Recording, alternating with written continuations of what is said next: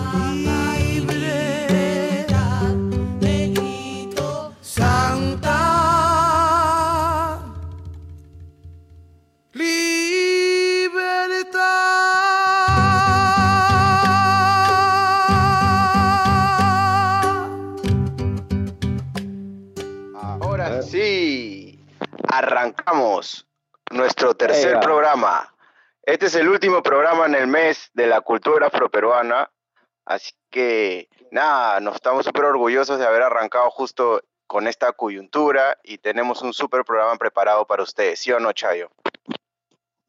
Así es, así es, mi primo Ben Black Joker. Así es, bueno, quiero saludar a toda la gente que, que escuche este programa día y bueno, decirles que sí, que ha sido este un, bonito mes. Me gusta eh, ver también todos, esas, eh, todos esos retos que nos está poniendo el presente ahorita, todos esos retos, y que, y que la gente afroperuana este, tiene mucho, mucho por hacer y mucho por lograr. Hace unos días estaba viendo un, un este, una pequeña transmisión del Ministerio de Cultura, el Ministerio de Cultura, mira, que todo el mundo está ahorita, bueno, mucha gente, pero mucha gente está, está criticando, al ministerio por el tema este del tipo ese que ni su nombre me acuerdo, pero que recibe miles de dólares. Yo y, sí, pero no quisiera acordármelo. Y bueno, entonces la cosa es que eh, el gobierno un poco, poco, poco tarde, un poco mejor tarde que nunca, está eh, o proponiéndose algunas ayudas eh, a, los gestores y trabajadores del arte, de la cultura, mejor dicho. Y bueno, eh, pero todavía, o sea, la mirada que tiene el gobierno es, bien, Sabemos que es uno de los puntos débiles para el gobierno peruano. Uno de los puntos débiles siempre va a ser cultura y, educación, por, sobre todo por la mirada, no, el enfoque que le dan y, es loco, porque somos un, país súper cultural, multicultural. Pero me encanta, pero te digo, me encanta una cosa y la saludo, eh, que los que estamos ahorita, los que están trabajando, para que eh, eh, por, lo menos el, exactamente, para que por lo menos el ministerio esté haciendo algo ahí, son un, par de, de, mujeres afroperuanas que están ahorita coordinando todo ese trabajo y me parece bravazo no sabe tanto de todo lo que hemos avanzado ¿no? en estos últimos años. Y es esto un poco también de lo que queremos hablar hoy día entre canción y canción, pues primito. ¿ah? Así es. Primito. Sí, un, saludo para, para, toda la gente que está eh, trabajando por la cultura en el ministerio, también independientemente. Y también me parece interesante la iniciativa de, de estas nuevas nuevas maneras de apoyar a, las diferentes poblaciones, como a la afroperuana, como a los indígenas, ¿no? dependiendo de, sus necesidades y de su contexto, porque no todos estamos en la misma situación y requerimos, digamos, la misma política del gobierno. No, cada, ah. Cada, cada uno necesita un enfoque diferente y que alguien se encargue un poco ¿no? de rescatar eso también. Ajá. Totalmente, totalmente. Me, me gusta mucho la, lo que está pasando. Y, y, bueno, por ese lado, o sea, habla, o sea, ¿qué te digo? Que todo está, este momento medio, medio, sí, medio falta, pues, ¿no?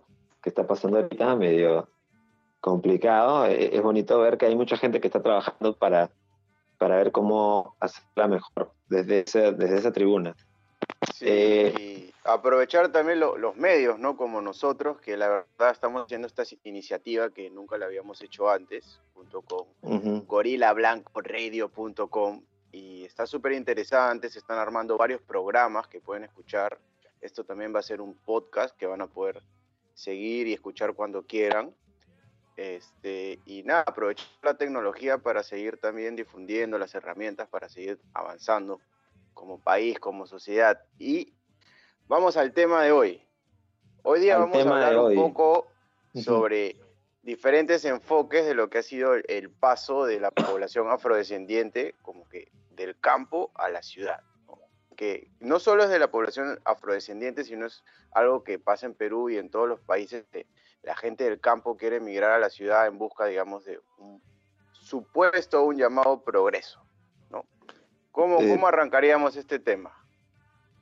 Bueno, eh, así es. Primero, hace unos días eh, estábamos viendo cómo, qué, temas hablar en los programas. y bueno, el hablar de, los de lo afro, de lo afro acá en Perú, nos lleva así como directamente a, a cómo llegaron afros a Perú, ¿me entiendes? Estamos aquí en Perú, Sudamérica. Claro. Miles, a miles de kilómetros de casa. Entonces, no somos de afro acá en Perú. Entonces, eh, eso de lo afro nos lleva a, cómo llegamos acá a estas tierras. Ah, nos habla un poco de la historia también de, estas tierras. Eh, y ahí, o sea, no, no, no quiero ponerme a tirar datos, pero eh, muchos hablan de que llegamos a, Perú con la, con la llamada esclavitud que trajeron los conquistadores eh, y llegamos acá de esa forma. Muchos, o la mayoría, nosotros de esa forma. Eh, hay otros, otros científicos, historiadores que también afirman que, que, hay, que nosotros llegamos a América mucho antes que Colón. Mucho antes hay, Hay, hay, teorías que afirman de que la humanidad ya tenía intercambios culturales y en, en sí, claro. Hay, hay un templo donde hay caras de, de todos los diferentes etnias. Sí, yo, conocí a un historiador a un historiador que, claro, obviamente, bueno, todos reconocemos la esclavitud y esa, ese, todo ese tiempo.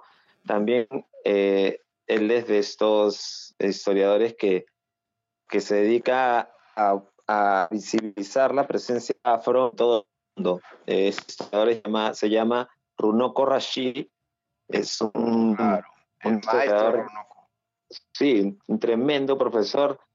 Eh, y él conocerlo y hablar sobre estos temas me, hizo pensar y me abrió la cabeza eh, sobre toda una línea de, escritores literatos afro, afrodescendientes. Eh, Iván Bansertima, este, eh, John eh, es bueno conocer un poco de eso, ¿no? Porque casi siempre la historia está escrita por el bando ganador o por el que tiene el poder, digamos. sí, sí, hay un dicho... Editada también por, depende de las circunstancias sociales y económicas, hay una edición ahí de lo que se puede decir también. Sí, hay dicho que hay un dicho africano que dice este hasta que los leones eh, eh, aprendan a escribir, bueno, las historias siempre van a favorecer al cazador. Entonces es como, mira, tenemos, no somos leones, ya, ya estamos aprendiendo a escribir. Pero bueno, volviendo al hecho de los afro, eh, los africanos, bueno, llegamos, la cosa es que llegamos. Eh, el grueso de, la población llegó a, labores, este, digamos, ¿no? Como tú, tú, tú me comentabas un poquito antes de, que comience el programa, un poco de, de, tu ¿Cómo llegaron, investigación, perdón, claro. El, el, la travesía también no, es, es, algo importante porque el desarrollo cultural también, luego de, o sea, imagínate estar meses y meses, ¿no? Apiñado porque digamos que eh, se les trataba como mercancía, tema que no me gusta hablar, pero es importante igual no saber lo que sucedió. Entonces, este, por ejemplo, un barco podría traer 300, pero como siempre existió la ley y la trampa, traían 600 y los apiñaban ahí y se iban muriendo en el camino y juntaban gente de diferentes culturas, ¿no? personas con diferentes idiomas iban, tenía, iban inmóviles, no podías moverte nada, así en un espacio. Entonces, los que llegaron acá ya llegaron luego de todo ese proceso traumático y luego de que un montón de porcentaje murieran en el camino y a su costado. Entonces ya, mm. ya imagínate cómo llegas, ¿no? Hoy en día te paso una pequeña cosita es inimaginable. Y ya, te, mandan a, terapia. Mira, men, es, es, inimaginable. Es inimaginable. Es eso, está diciendo, ¿ah? ah pero a mí me ha pasado, a mí me ha pasado mucho la atención, o sea, me ha llamado mucho el, o sea, una vez llegar a, todo eso, este, después de venir a Perú, eso siempre me llamó la atención. Entonces, cuando llegan a Perú, para un país difícil, ¿ah? es como es, como el lejano oeste de, de, de, América, Perú. Es como, claro. Es, difícil, la verdad.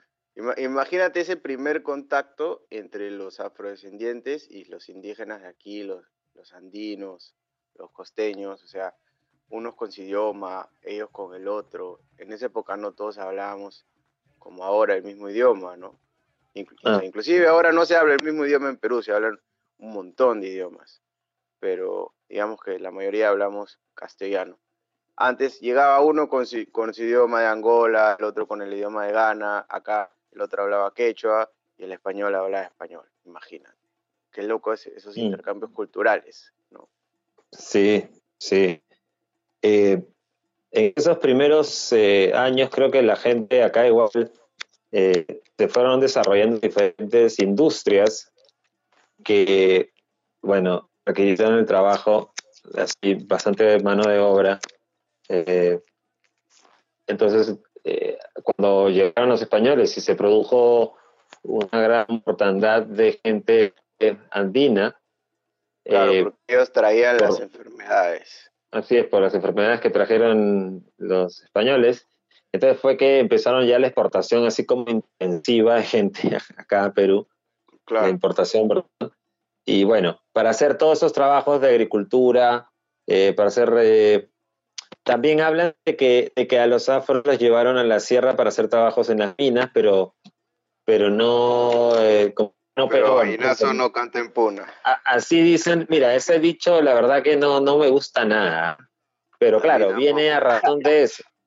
Ah, pero, pero, es, pero es extraño, yo no lo creo tanto, ¿ah? yo no creo esa vaina, porque mira, que la gente afro... un proceso, un proceso de adaptación también. No, no, no, aguanta, no, no, aguanta, tú te estás perdiendo, y todos, el que hizo ese dicho también está perdiendo este, el, punto de que, o sea, también, ah, o sea, ¿cómo llegaron a Perú?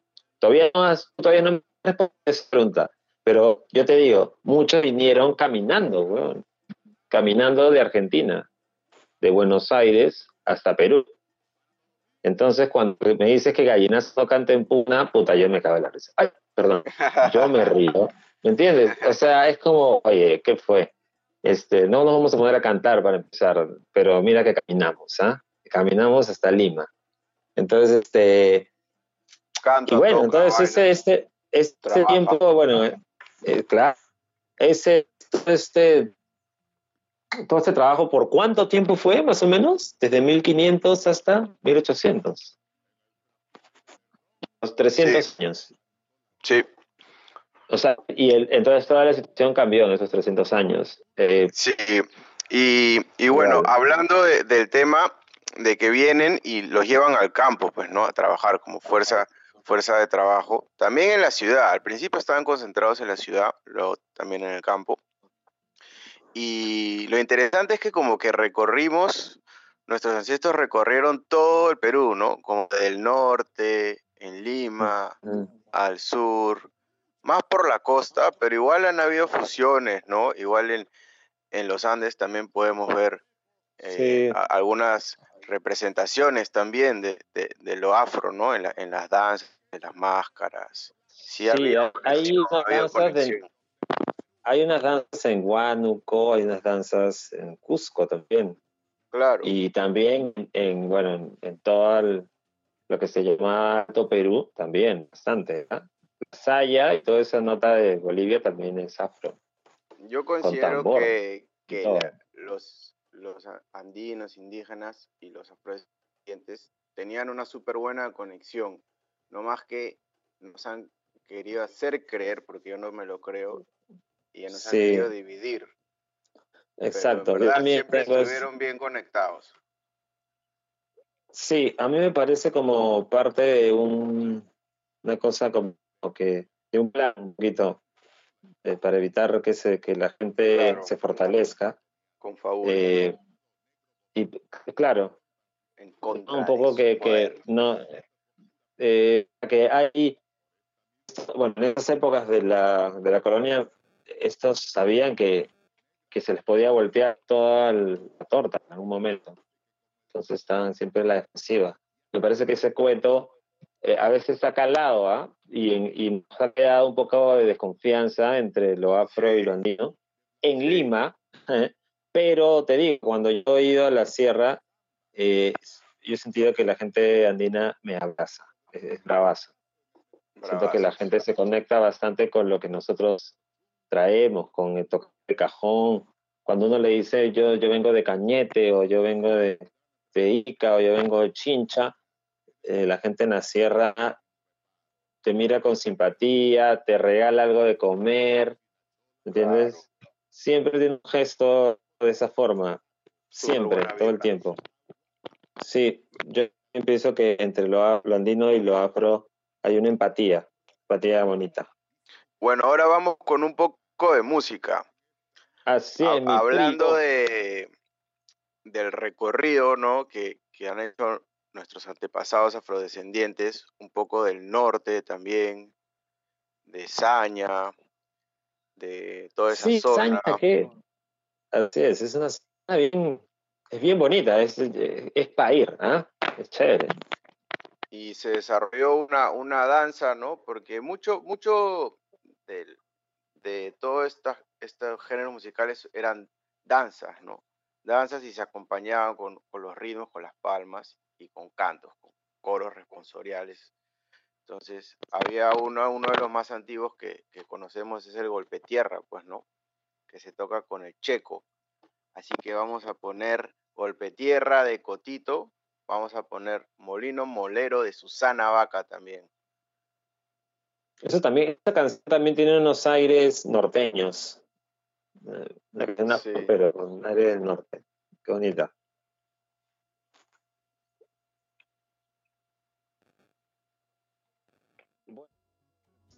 Que venga esa música y, y, seguimos acá en este programa de a través de ah, Gorila Radio.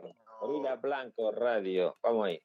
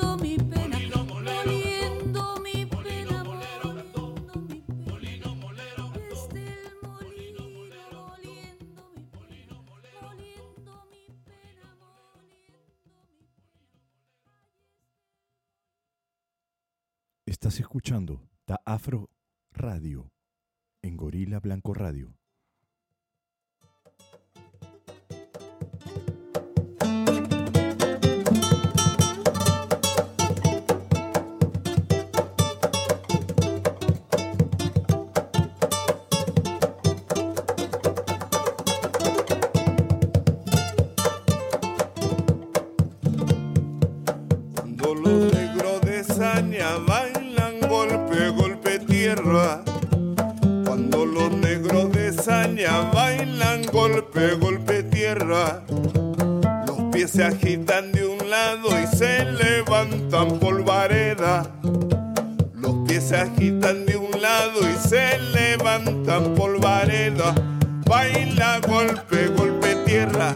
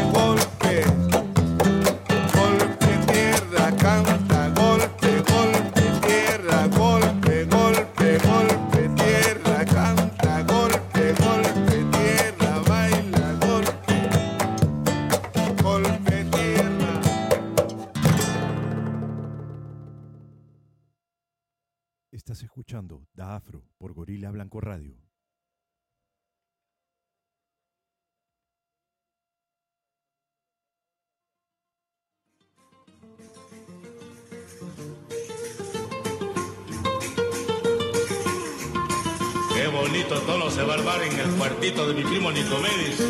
Parece que viene buena sandería. Ay, ay, ay, echa. al dulce botonear de las vihuelas. Hoy día se estremece como antaño el viejo callejón de un solo caño, con el repiquetear de castañuelas. Y siguen las guitarras con sus trinos, quitando el sueño a todos los vecinos. Dejen dormir borrachos. Y siguen las guitarras con sus trinos, quitando el sueño a todos los vecinos.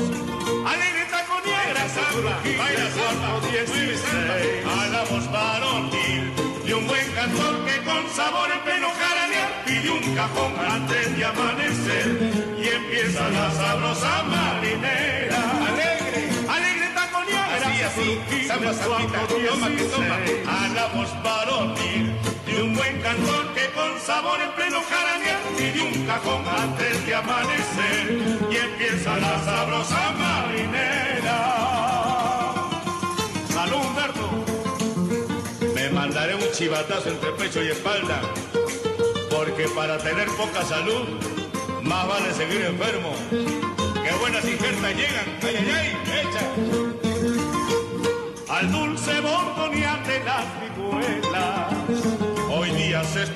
como antaño, el viejo callejón de un solo caño, con el repiquetear de castañuelas y siguen las guitarras con sus trinos, quitando el sueño a todos los vecinos. Paranistas, y siguen las guitarras con sus trinos, quitando el sueño a todos los vecinos.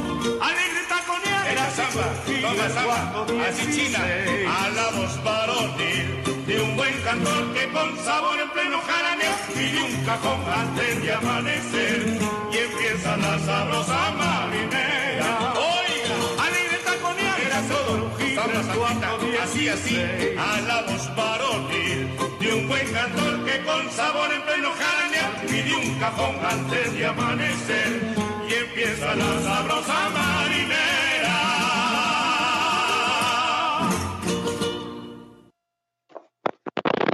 Ay, ay, ay. Míralo, pues. Qué jaranón se va a armar donde Don Nicomés. Míralo, pues. Hay historia. Avilés Ay, y su Qué conjunto. buena. Tremenda fiesta criolla. Bueno, vamos a hablar un poco ahora de, de cómo, cómo continúa la historia, ¿no? Y continúa un poco también en Lima, un poco la migración a la ciudad. Así es, mira. un Eh, hay una, eh, el- uno de estos temas, estos temas, digamos, de la historia de, de- de la esclavitud en, en- en América, todo este, este tiempo, eh, es un tema que, bueno, lo hemos leído bastante. Y hace poco estaba leyendo un libro que habla sobre la historia de la esclavitud en América Latina y en el Caribe. Y hablan un poco que acá en Perú pasaron unas cosas que solo pasaron en Perú, eh, o, que pasaron de alguna forma especial acá. Y es que también, así como vino mucha gente para trabajar en el campo y en las plantaciones, acá en Perú no tenían, digamos, el tamaño tan masivo como en, en Norteamérica o el Caribe, pero eran grandes. Eh, también vino bastante gente a trabajar, digamos, en las casas coloniales, en las casas grandes de esas épocas, para también desempeñar labores domésticas. Entonces, Claro. Y no, y solo la- eso, sino que construían todo. O sea, los, nuestros antepasados y han construido las ciudades, han hecho los caminos, la- las Y vías. bastante de ese tipo de trabajo público, casas. exactamente. este, hacían de todo, inclusive también han peleado las guerras, han peleado la guerra de la independencia, todas las guerras, en verdad, con, con Chile. Han estado Sí, o sea, presentes en eh, todo. sí, o sea, o sea, han sido claro, claro, parte pero, de pero la construcción. totalmente, totalmente, país. totalmente. O sea, estamos, estamos yendo como un poco en orden, pero claro, tú ya dado un par de pasos, pero sí, eh, es totalmente cierto. ese concepto, ¿no? Porque a veces se dice, sí, estaban ahí, eran lo- la servidumbre, ¿no? pero no, estaban en todas partes, hacían todo. Tienen bastante trabajo, este, de trabajo duro, pues. Claro. de trabajo, así que no, que no mucha, que no, que no, no lo quiere hacer. Ellos, ellos, la gente africana estuvo ahí.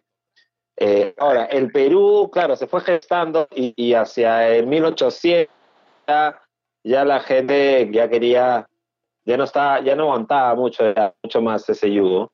Eh, los primeros, la primera gran rebelión, yo puedo citar, yo sé que no soy un historiador, ¿no? Saludo a, a Rodríguez Pastor, que es un gran historiador, también este Juan Manuel Soto, oh, perdón, Juan Manuel, este, ahorita me acuerdo su video, pero Juan Manuel de la revista de Palenque también, tremendo estudioso, o, o tampoco Van Lai, ¿me entiendes? Eh, que, es también un, un- un muy versado, pero, pero tengo opinión, porque todos tenemos una opinión. Entonces siento que la gran, la gran rebelión de, de Perú es la de Amaru, pues, ¿no? Tupac Amaru es como, es como la rebelión de Haití, ¿me entiendes? Toda la gente, o no toda la gente, pero Cusco, bastante de la gente se, se movió y, y- y parecía que ganaban, parecía que ganaban, y él dijo, bueno, si ganamos, todos los negros son libres. ¿no? O sea, Ese todos dato- somos libres. Ese dato es súper importante porque ese es Mm, mm. La, el- la Me hubiera encantado que ganara. continente. En todo el continente hubiera de en- América. La primera persona Exacto. que dijo eso, ya, hagamos la revolución y que los negros también sean libres, pues Tupac Amaru. Así es. Fue un poquito antes, mira, que fue un poco antes que en Haití. Haití este, es a finales de mil, casi al comienzo de 1800, casi 1800 diríamos. Este, esto es un poquito antes, es como 20 años antes. ¿ah? Entonces es como que la primera vez que dijeron, ya, esta vaina, me hubiera encantado que ganara este, Tupac Amaru Tupac porque... Amaru. Sí, porque sabes que él, él representaba más a la gente, representaba más a la gente de, de acá, ¿me entiendes? A- al nativo americano y abrazando también al negro que, que venían estar mucho tiempo así, pues, su- juzgados y, y, y, y bueno, me hubiera encantado que ganaran ellos. Al final la, la independencia la termina ganando, la termina, se la, se la damos todos casi a, a San Martín y a Bolívar y este, y este par no fue un buen par para lo afro, me parece, ¿no? como políticos. No, no, no fue un buen, un gran avance para el afro, no fue. Creo que igual peleamos, como tú dices, esas guerras de independencia. San Martín, San Martín, mira, hay un cimarrón, José Serrano, que, que apoyó a San Martín y así, y muchos negros y muchos eh, eh, dueños de plantaciones daban a sus esclavos, pero después los pedían de vuelta, los pendejazos, hasta que no seas malo. Pero, o sea, Exacto. que pelean en la guerra y si ganamos, tienen que volver a la plantación. O sirven, sirven un tiempo y después vuelven a la plantación, ¿no? Eh, eran, eh, ya, era- pero era- que- eran, eran, eran achoradazos, pues. Rodríguez, construir, sembrar, e- eran soldados, ya, eran Eh, o sea, es una situación todavía en donde, en donde el, el afro, el afro, digamos, o sea, el hombre afro y la mujer afro eran todavía como más como objetos, todavía no, no se hablaba de que tuvieran, sobrevivir a esas condiciones. O sea, tienen claro, o sea, los únicos que, que se podían, digamos, que tenían palabra o hacían algo por ellos mismos eran también los cimarrones que pues escapaban, pero, pero el negro como tal todavía Había era también- una también era negros un que los liberaban o que podían pagar su libertad. Sí, había, había, pero Por eso ¿cuántos? Muchos, muchos querían vivir en Lima, porque acá También, había eso es muy cierto. Como pintor, como... Acá podían trabajar y recibían un jornal, ¿no? Recibían un jornal y, dicen podían comprar la libertad. Yo, yo no creo tanto eso, ¿ah? O sea, Es- eso es bueno, muy benévolo. Dicen que, que se Eso, yo sé Ahora- que algunos que haya- historiadores, que yo sé que algunos historiadores me lo van a revocar, pero yo en lo personal pienso que, porque tengo opinión también, yo pienso que no, eso, eso no es tan cierto. ¿Y sabes qué me lo confirma? El dato que tú me vas a, que tú, tú del que hablábamos hoy día y que vas a decir seguro más adelante. Entonces, Claro. imagínate. Eso, eso me confirma mi sentimiento. Pero bueno, entonces llegó la independencia. ¿Y qué pasó con los negros en independencia, este primito? Bueno, lo interesante Bueno, a mí desde el colegio me parecía interesante cuando me dijeron, sí, San Martín declaró la independencia. Y luego, bueno, pero ahí todavía no se había terminado la expulsión de los españoles, demoró más tiempo. Y tuvo que Claro. pedir ayuda a Bolívar y a- o sea, Sí. es como que eso es una- como un marketing así que te venden, sí, pero la independencia Sí, cuando- cuando- Es la Cuando, oye. típica peruana. Ya, esa es. No, pero no es. Claro, claro. No, esa, esa es la fecha en que se declaró la independencia. es- es- Esa no es la fecha que la ganamos, fecha que somos. O sea, el día de la independencia de Perú todavía pasaron como cuatro o cinco años hasta que el Perú tuvo que jugar los tuvo que jugar repechaje Perú en Ayacucho, Sí. en Junín, los Pero negros. tenía- es y- como, como, como ir al mundial, la tenía difícil. Era claro, como es difícil. una sí, Pero una no, los una sí, peruanos una no- no. Ah, los peruanos acá en Perú, mira, te digo, los, los de, digamos, la- toda la criollada de esa época no sabía si les convenía hacer que seamos un país, porque no, no sabían si iban a tener el- la mano suficiente para gobernar un país tan grande como Perú, que movía tantas fichas. Entonces, la criollada de esa época todavía no sabía si quería ser un país o no. Eh, al final, toda América quería ya que los- el Perú también sea libre, porque si, si, si Perú seguía siendo colonia española, toda Iban a América, regresar. toda América todavía podía caer otra vez. Entonces, prácticamente toda América nos empujó a nosotros, Claro. o al país llamado O sea, Perú, no- a nosotros, nosotros teníamos, teníamos ya, es- eh, estaban enraizados acá, entonces era mucho más difícil sacarlos. Eh, Era como su eh, punto sí, era, era, no, yo creo que es más profundo que eso, es, es por plata, todo el tiempo eh, yo creo que es plata y ya en algún momento lo que inclinó la balanza es, bueno, ya no lo vamos a tener que pagar un, un impuesto al, a- al, al rey, ya esa plata, nos ahorramos esa plata. Claro, Entonces, claro. eh, eh, y bueno, entonces, y, y somos un país, creo que eso terminó de- decidiendo a que la gente acá en Perú, ya, está bien, vamos a apoyar a este San Martín, vamos a apoyar a Bolívar, y, bu- y bueno, y, claro. y, y Ya- acá. ya viendo, viendo que los otros países también ya se había liberado, ya.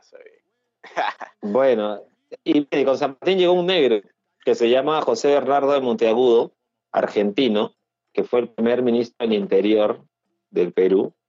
Y este Monteagudo fue el que él quería dar la libertad a, a la gente. No sé, eh, él eh, es un personaje un poco mal visto para la historia, ¿no? porque decían era monarquista y no, decía que en Perú no se podía, que la democracia en Perú no iba a funcionar. Mira lo que decía Monteagudo en 1800, ¿ah? 21. Decía, la- el- eh, acá en el Perú la democracia no va a funcionar porque la gente se va a vender por poco para votar por alguien. Y acá no va a funcionar eso. Es mejor que veamos otra cosa acá en Perú. Pero no fue buen visto acá eso. Y qué tan cierto es, ¿no? Imagínate los tappers de Fujimori, ¿no? Eh, entonces, eh, él, Monteagudo, ya, ya lo había dicho en 1800. Acá en el Perú. Entonces, bueno, la cosa es que eh, San Martín cosa es dicen, que cuando dio- San Martín declara la independencia... ¿dio la declaró la, la libertad o no? ¿Dio la libertad San Martín? ¿Qué No, pasó ahí? dio- dio Cuéntame, libertad, O sea, mira, para comenzar, decían que la esclavitud venía del vientre. O sea, si tu madre era esclava, por tú estar dentro de su vientre, ya tenías que ser esclavo. Eso era una No mentalidad que se, que se traía. Entonces San Martín dijo, ya libertad de vientre, lo que significa que los que nazcan a partir de ahora van a ser libres.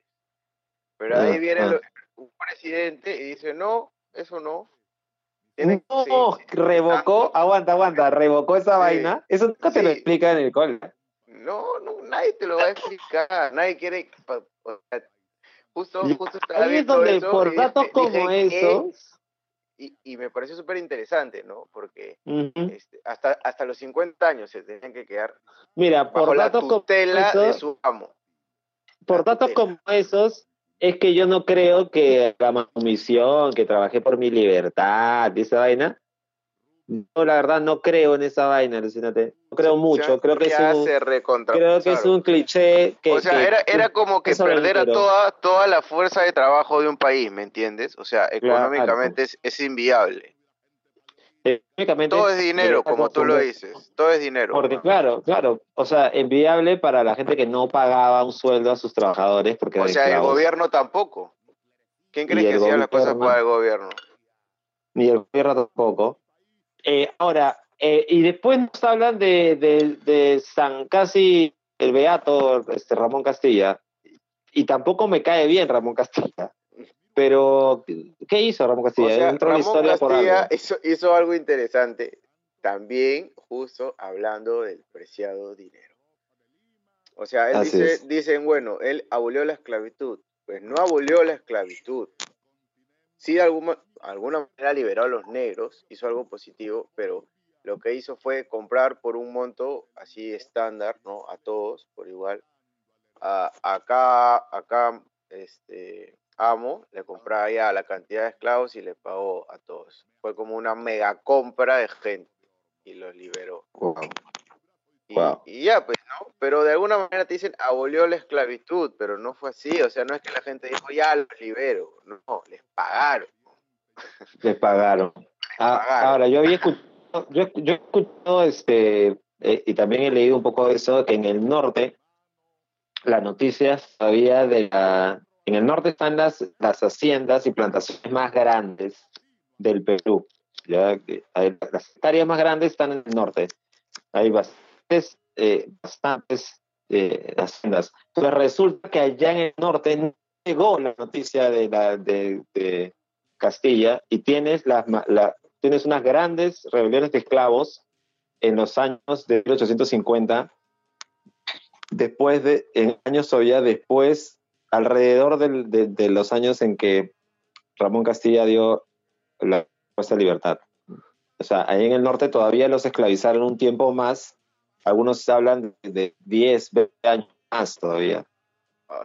Eh, y, sí, y luego lo que norte. hicieron fue empezar a traer gente de, de China y después trajeron a la gente de China con un contrato malazo. para hacerle donde- algo parecidísimo que les antes.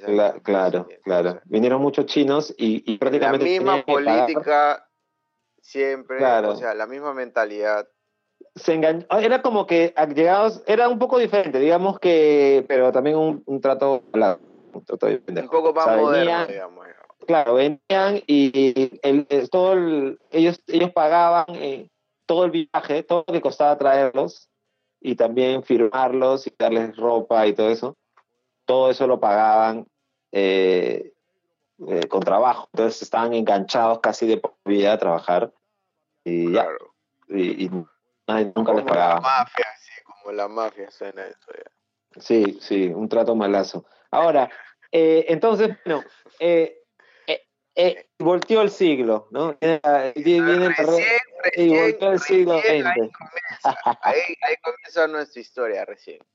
En Eh, el como- siglo XX, digamos que el negro ya empieza a hacerse oír más, ¿no? O sea, ya se venía haciendo oír, pero todavía, pero ahora ya se empieza a hacer oír un poco también, eh, digamos que en el siglo XX eh, al- eh, se ve un poco románticamente también eh, lo afro en, en Lima, las ciudades, ¿no? Un poco lo musical empieza eh, a, a- a Claro, porque- hacerse visible, pero Le pregunto que en las épocas esclavistas, o sea, también estaban prohibidos de hacer un montón de cosas, como reunirse, hacer música, como montar a caballo, como, pues, Claro. no sé, muchas cosas. Entonces, prohibido montar a caballo también, qué loco. tomar, Sí. este, y un montón de cosas, o sea, entonces... Oye, pero yo, no yo te, digo, nada. Pero, yo, pero a mí me resuena, a mí, a mí te, te juro que de toda esa época de la esclavitud me resuena mucho eh, a los cimarrones, ¿me entiendes? Por eso me encantó que, Claro. que empecemos el programa con esa canción de esta banda, Los Cimarrones, porque el nombre los evoca. Y este, me- yo resueno mucho con ellos, ¿no? Resueno mucho con, con Francisco Congo, resueno mucho con José Serrano de Guarmey, resueno mucho con Pedro Chévez de Cañete. Chévez de Cañete. Y este, y con todos los movimientos en el norte, las plantaciones del norte, eh, mucho con ellos, eh, y, y en especial, ¿no? O sea, eh, porque siento que evocando ese espíritu de, de, tú sabes, de, de progreso, no de esperar sentado, sino de hacer algo para que el progreso llegue, nos vamos de aquí, lo- hay que- hay que moverse, o sea, no que quedar aquí, hay que moverse. Y, y cuando te mueves, O sea, si- viene el en lugar progreso. estás, claro, si en el lugar donde estás no funciona o, o no, no estás satisfecho. tienes que Exactamente, tienes que mover. Entonces, ese espíritu es el que yo evoco y es el Claro. espíritu que a nosotros nos ha movido hacia adelante como, como nación, como pueblo, como etnia, como grupo de gente. Ese espíritu de si no estoy bien acá, te- me tengo que mover, ¿me entiendes? Tengo que hacer un movimiento hacia adelante.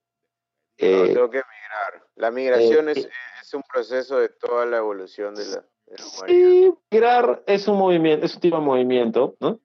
Claro, ser cimarrón es un movimiento también, migrar de un lugar a otro. eh, y, y, ese, y ese movimiento de- de- del campo a la ciudad y también de las ciudades chicas a las ciudades más grandes, ciudades donde ya no hay un- un- una forma de, de- de- de superar, entonces me muevo, ¿no? Y muchas familias se, se vienen de ciudades chicas eh, con bastante presencia afro como Ica eh, y, y vienen a Claro. Lima. Vienen a Lima Chincha, eh, o de Cañete o de Chincha, exacto. ¿no? En, lo, en lo personal, mi familia viene de, de, de- de Ica y se vinieron acá a Lima en los 50.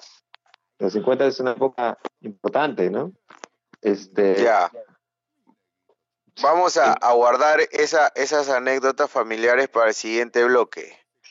Ponemos un par de temas que vienen justo con lo que estábamos hablando, el de mi comadre Cocoliche y el mayoral. Ay. Un par de festejos, con esto ya para levantar esta noche. Vamos ahí. Tú sabes, aquí en Gorila Blanco Radio y da Afro, o sea, estamos los afros, los gorilas, los blancos, todos, estamos todos acá online. Ya tú sabes, conéctense a las redes, hagan sus pedidos para los próximos programas, hagan sus preguntas. Este, vamos a tener invitados, esto van a ser 10 podcasts esta temporada, va a estar achorado y recién vamos en el tercero, o sea que ya, ponme esa música.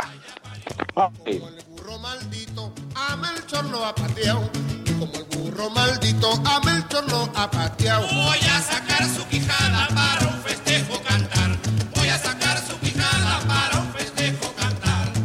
Vamos, comadre Coco, ¿cómo puede usted vivir?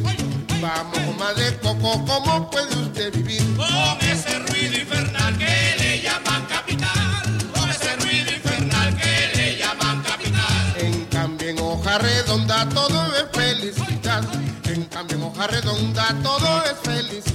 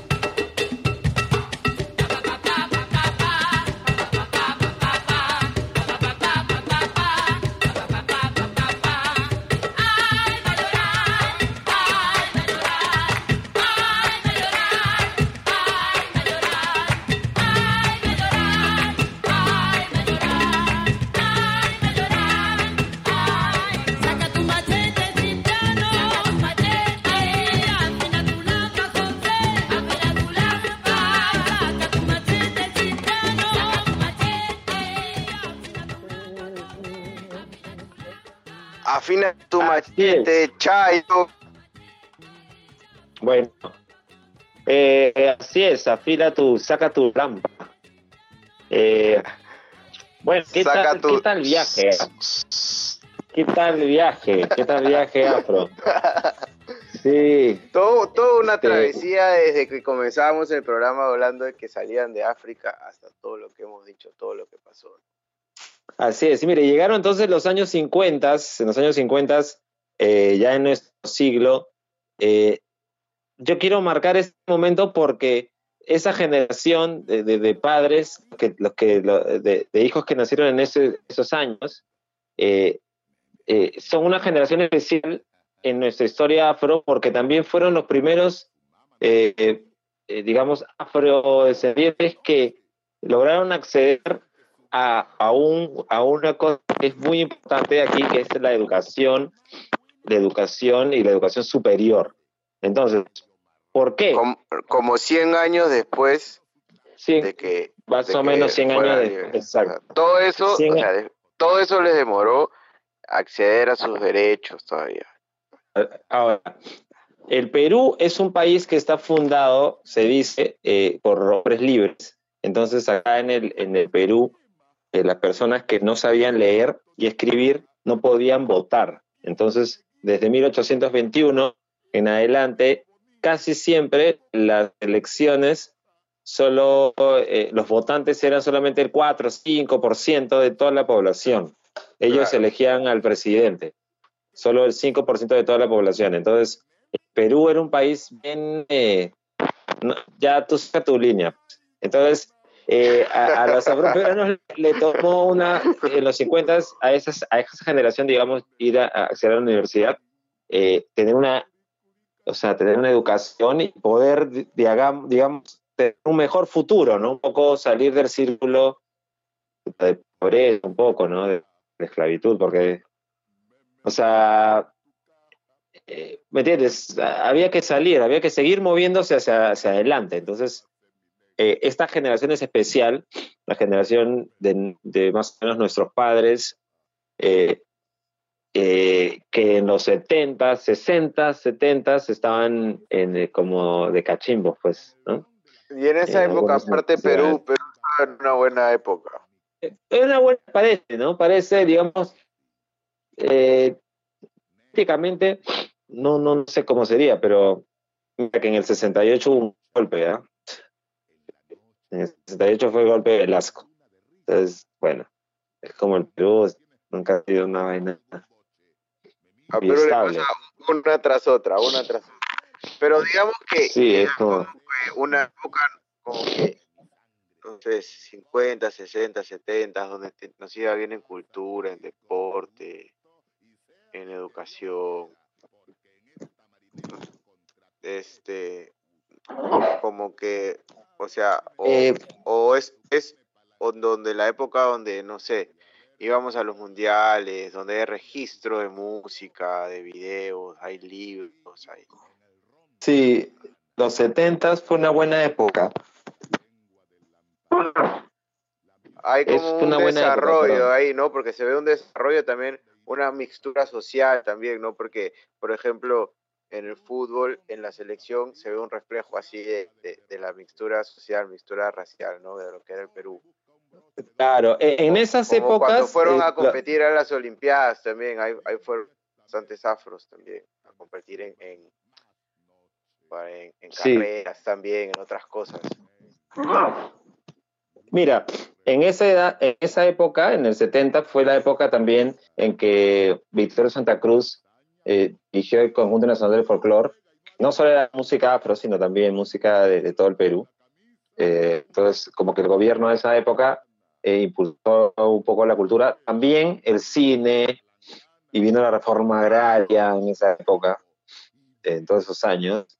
Este, pucha, es un tiempo donde, pero al mismo tiempo también estaba prohibida la música en inglés. Poco. Pero es una época de del. Perú, ¿me entiendes? De, de vamos a mostrar al Perú al mundo. Claro, Y, eh, pero eh, sí, sí. Ahora, eh, en estos años, digamos, te digo, lo- los primeros afrodescendientes, como le decimos ahora, que, que lograban acceder a la universidad, vienen de aquí. Entonces, entonces también empiezan a ver un poco que el legado no es solamente eh, eh, la danza o, o esto, eso que ahorita nos venden como el legado afroperuano, es el tambor de No, el legado más danza. bien No solamente trabajo, eso, ¿ah? El legado es el trabajo, es el trabajo, es el movimiento, el movimiento, claro, el movimiento. Eso creo que es, eso creo que es Y también de alguna manera el gran legado.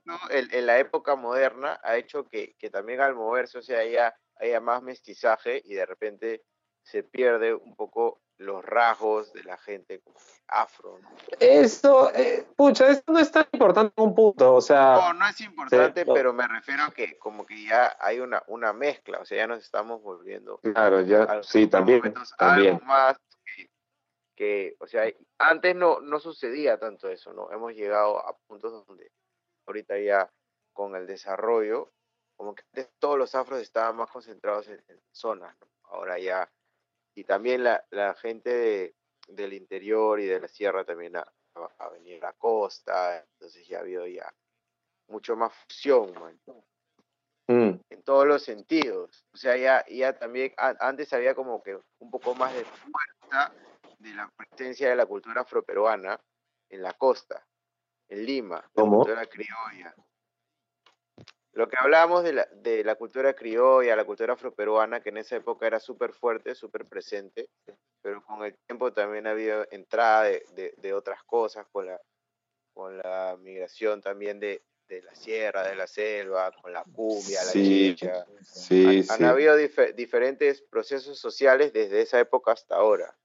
Claro, de claro, mestizaje. totalmente, totalmente. Ahora en el 2020 yo, yo siento que, que nos estamos dando cuenta otra vez de la presencia afro.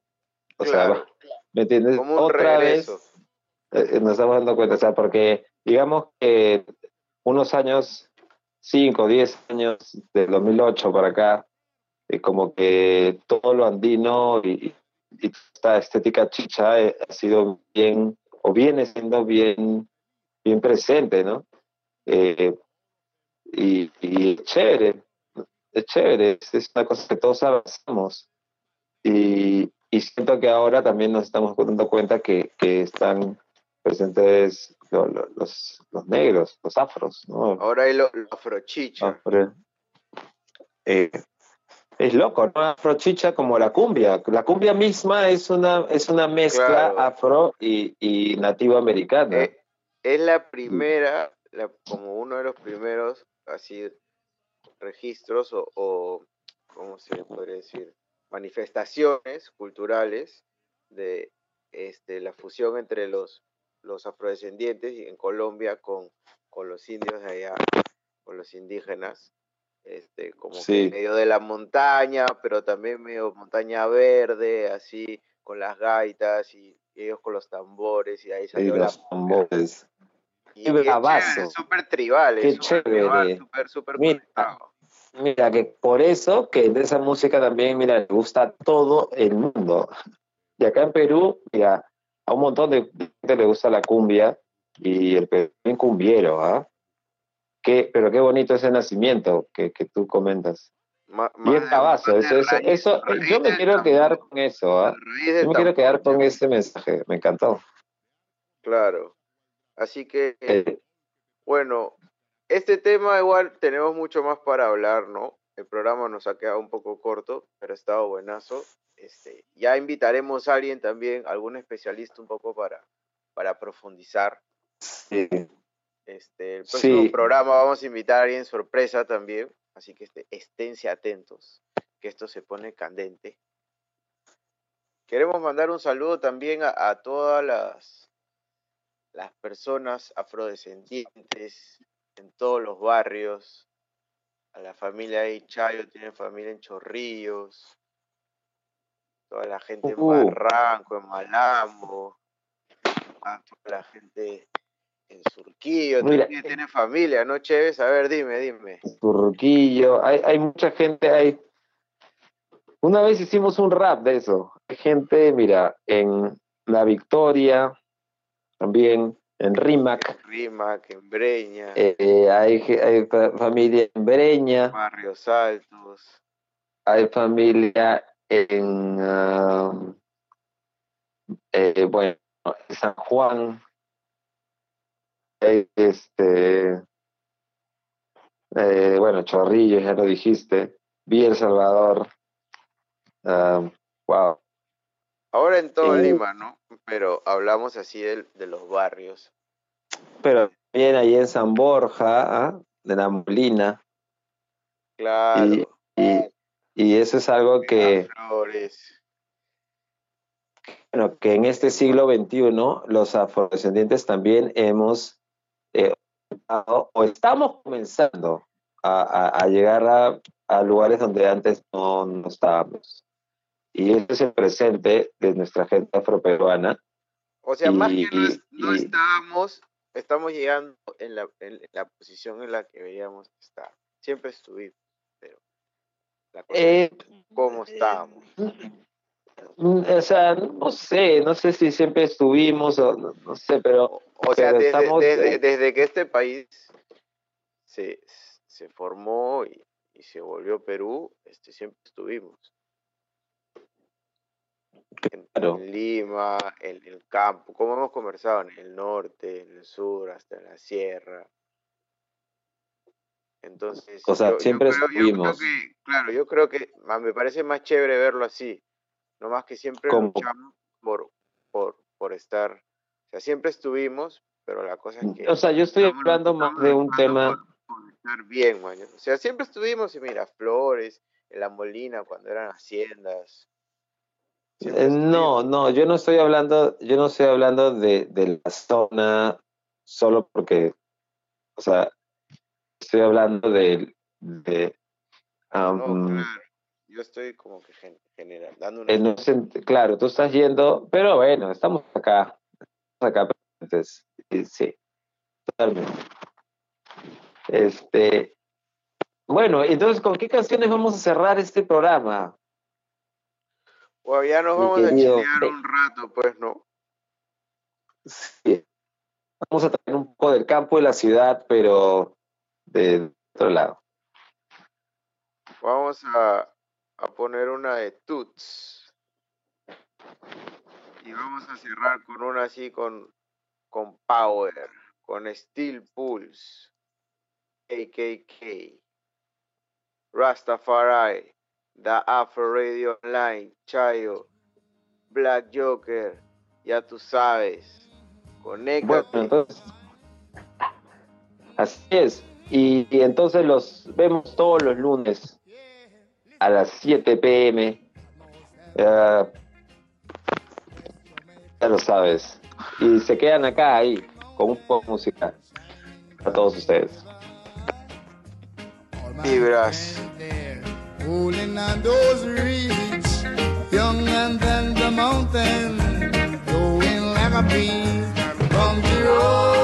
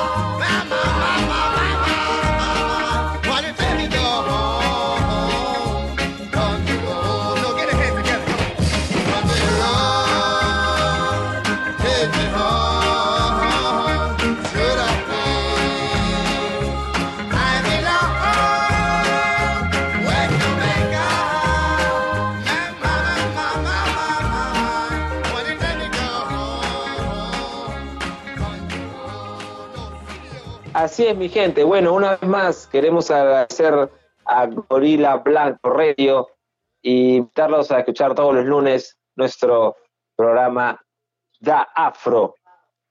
Eh, por parte mía, Carlos Chévez, ha sido un gusto y bueno, Black Joker, nos vemos el próximo lunes, ¿ok? Ay, ay, ya tú sabes, Así queríamos que despedirnos una vez más. Díselo, Chévez.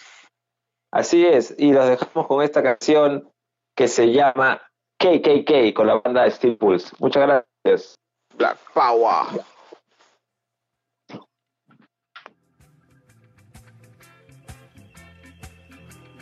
Estuviste escuchando Da Afro por Gorila Blanco Radio.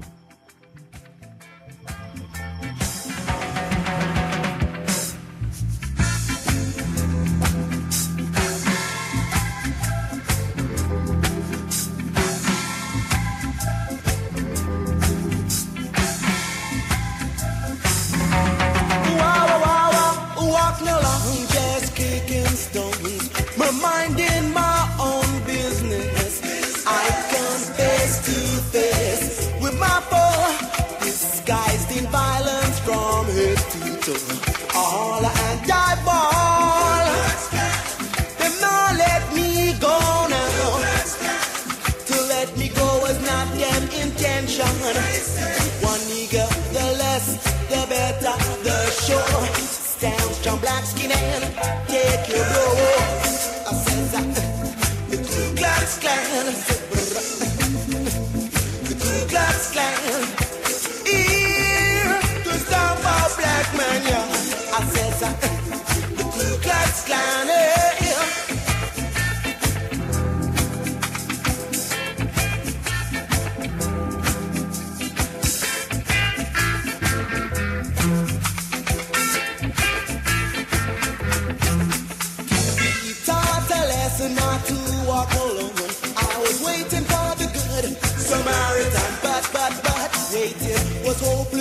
All in